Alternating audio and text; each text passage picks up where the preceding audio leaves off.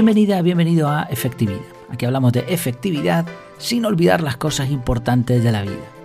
El título del episodio de hoy es 15 formas curiosas de ganar tiempo. Cuando pensamos en ganar tiempo, nuestra mente llega rápido, muy rápido, a una conclusión. Hacer las cosas más deprisa. Valga la redundancia. Pero ya lo dice el dicho, vísteme despacio que tengo prisa. Las prisas son malas compañías. Solo te aseguran que vas a cometer más errores y que vas a tener resultados de peor calidad. Ir con prisa debería ser el último remedio. Así que antes de que te eches a llorar de la frustración, tranquilo, tranquila, hay muchas maneras de ganar tiempo sin recurrir a las prisas. Algunas son curiosas, incluso contrarias a la lógica. Vamos a ver 15 en total en el episodio de hoy.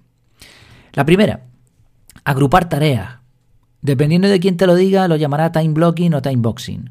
Si vas a hacer una llamada de teléfono y la tienes programada para mañana a las 5 de la tarde, la idea es meter en ese mismo bloque de tiempo alguna llamada más. Entonces estamos haciendo el mismo tipo de actividad.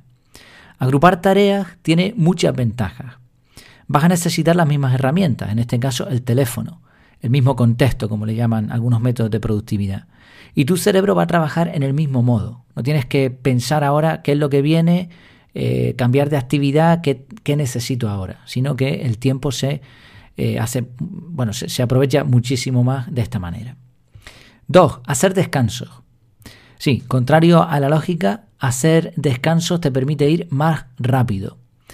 Imagina un corredor que corre y corre sin parar hasta que revienta.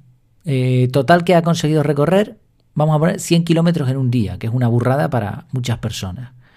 Después, que necesitas? Dos semanas de recuperación con oxígeno.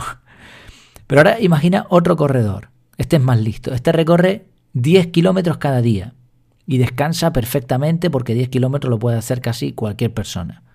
Total recorrido, 150 kilómetros en 15 días y sin despeinarse. Fíjate que el otro se pegó dos semanas de recuperación y recorrió 100 kilómetros. Este con descansos y haciendo muy poquito en el mismo periodo de tiempo, 150 kilómetros, así que más todavía.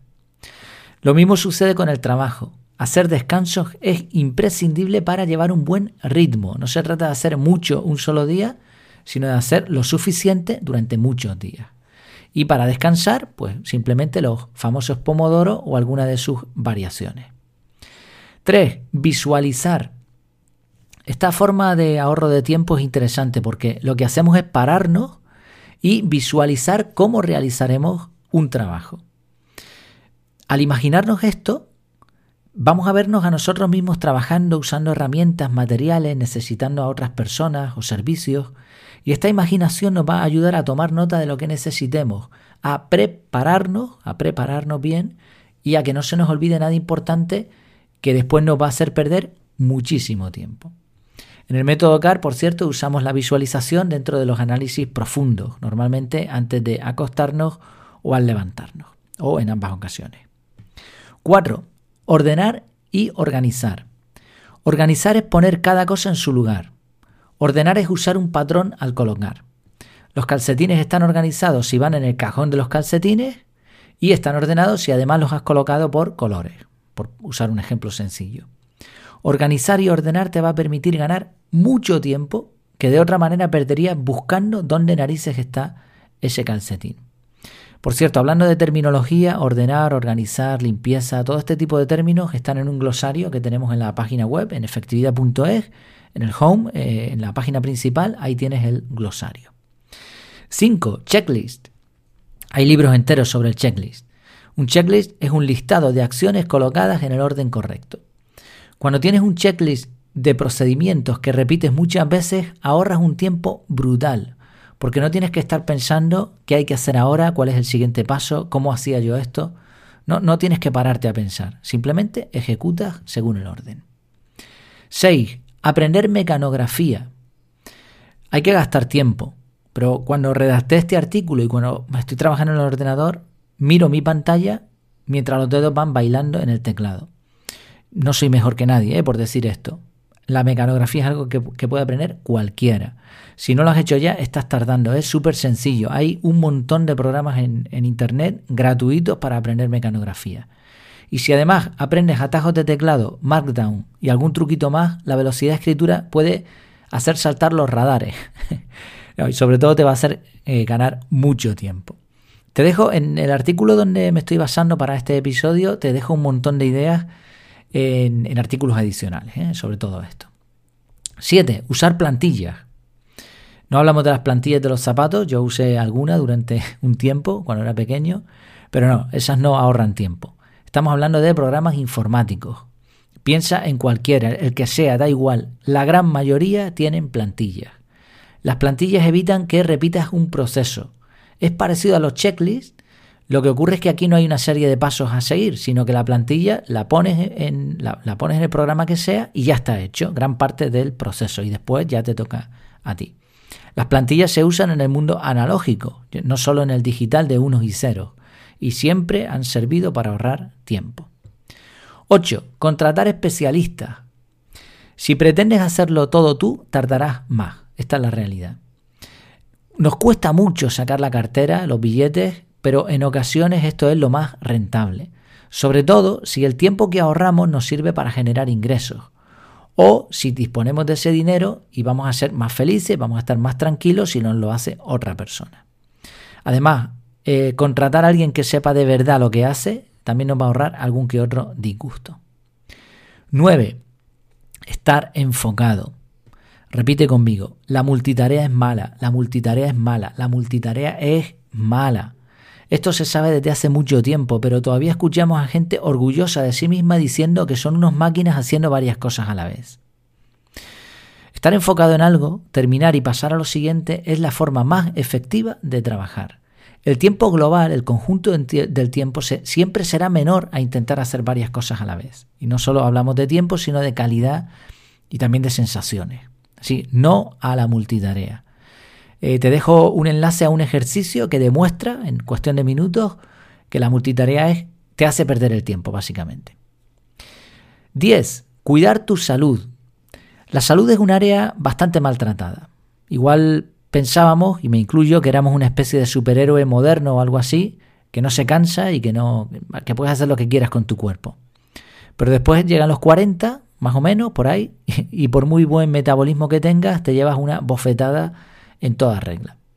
Las tres patas de la salud son descanso, hablamos de dormir lo suficiente bien, ejercicio, 30 minutos tres veces a la semana es suficiente, y buena alimentación, se trata de comer comida real, poca, no, en abundancia, poca comida real, nada de procesado y todo esto, y luego bueno, se puede avanzar, pero esto es lo básico. Son tres áreas, descanso, ejercicio y alimentación, que nos van a llevar un tiempo, pero al final nos lo ahorran. Por ejemplo, dormir lo suficiente para muchas personas es una pérdida de tiempo. Sin embargo, tu modo de trabajo va a ganar velocidad gracias a cuidar el descanso. Entonces, es gastar tiempo para ganar tiempo. 11. Dejar de ver las noticias en cualquier formato. Da igual si es en el móvil, si es con tarjetitas que te salen en Google en el móvil, o si es la televisión o, en el, o el papel. Estás perdiendo tu tiempo. Hay excepciones, como en todo. Depende de a lo que te dediques, puede ser útil ver las noticias. Pero la mayoría de la, gente no necesita ver las noticias. No vas a estar más informado por eso. Además, estás perdiendo un montón de minutos al día que podrías aprovechar en cosas más útiles. Bueno, hay muchas razones para eso. Te dejo también un enlace a un artículo que lo explica a fondo. 12. Aprender a buscar en Google con operadores avanzados. Cada vez más buscamos cosas en Internet. Según algunos cálculos se hacen 2 billones de consultas al año. ¿Cuántas veces te pasa que buscas algo y no encuentras exactamente lo que quieres? Google es listo, pero a veces parece tonto. Sin embargo, si usas operadores avanzados, puedes afinar muchísimo las búsquedas y ahorrar un tiempo precioso. También te dejo un enlace en el artículo en efectividad.es donde, eh, donde hablamos de cómo usar esos operadores. 13. Predecidir. Hablamos de, esto también a fondo en otro episodio del podcast. Es un tema muy interesante. Se toman unas 35.000 decisiones diarias y cada una genera un gasto de recursos y de tiempo. Cuantas más opciones haya para una decisión, peor. Mirarse al espejo para decidir qué ropa te vas a poner es un gasto de tiempo recurrente y a la larga son muchos minutos. Por eso mucha gente decide de antemano lo que se va a poner. Este es el ejemplo típico de predecisión. Entonces, ¿qué tal si tomamos decisiones de antemano y las dejamos definidas? 14. Tener un archivo inteligente.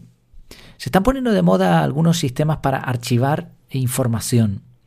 Y está bien, es un tema muy amplio y muy interesante. Hablábamos de eso antes, tener cada cosa en su lugar es organización. Pero tener cada cosa en su lugar más conveniente es otro nivel. Todos tenemos archivos.